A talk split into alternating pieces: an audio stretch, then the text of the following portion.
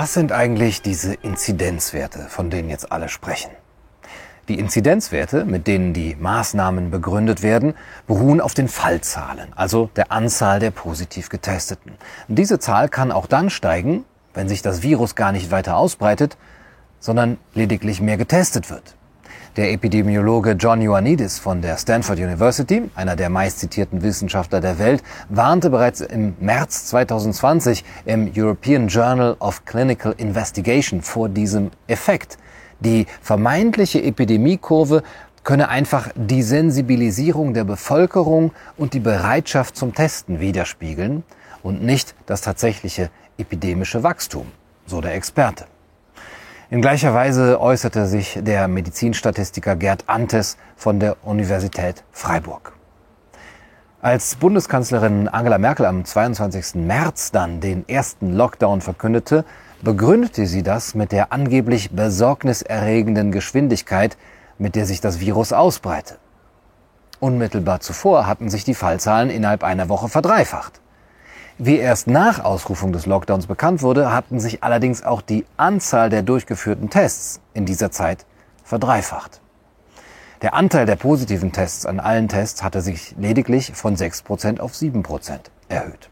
Die besorgniserregende Geschwindigkeit, von der Merkel gesprochen hatte, war eine Irreführung, da man die absolute Zahl der Fälle nicht ins Verhältnis zur Zahl der Tests gesetzt hatte. Nun, um das tatsächliche Ausmaß der Virusverbreitung zu messen, müsste regelmäßig, zum Beispiel wöchentlich, eine repräsentative Stichprobe durchgeführt werden, worauf Experten wie Ioannidis und Antes schon früh hinwiesen.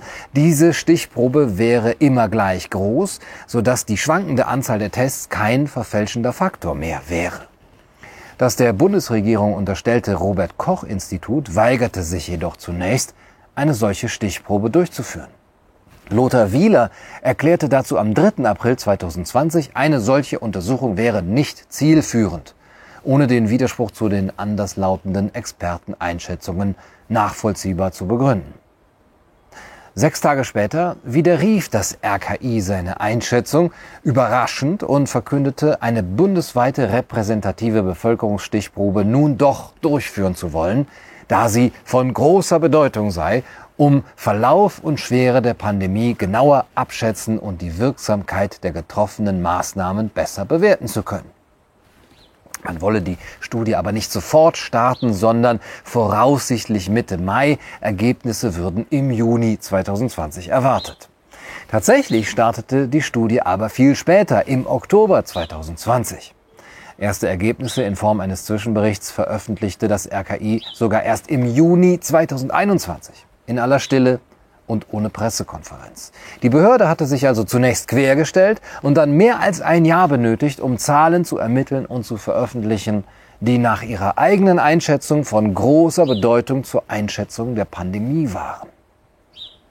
Nun, das Ergebnis der Untersuchung lediglich bei 1,3 Prozent der Bevölkerung ließ sich nachweisen, dass sie bis November 2020 mit dem Coronavirus in Kontakt gekommen waren. para